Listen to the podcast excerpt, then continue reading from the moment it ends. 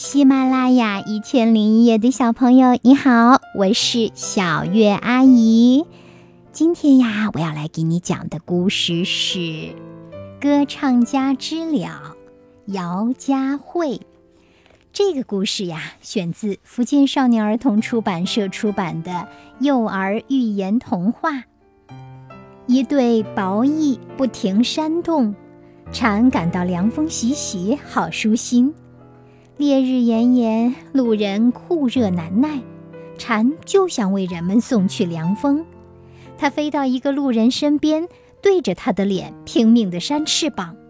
那人不知道蝉要干什么，厌烦地将它拍在地上，说：“你找死啊！大热天你都不放过我，给我滚开！”说完便气呼呼地走了。蝉十分伤心，为什么人们不理解我的爱心呀？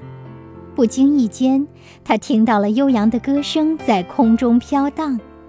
街边，一群人围在一个音乐家身旁，动情高歌。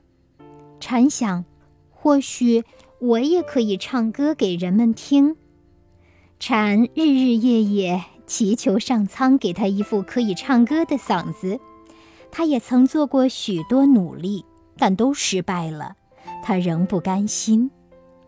天使感动了，来到人间问蝉：“我可以给你一个小音箱，让你成为名蝉，但是你要付出代价，只能活一个夏天。”好，蝉觉得值，于是他毫不犹豫地答应了。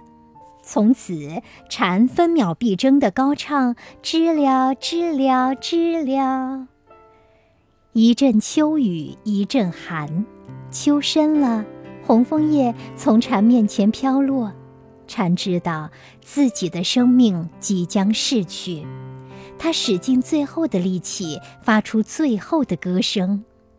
蝉走了，悠扬的旋律仍在肃穆的秋日里久久回荡。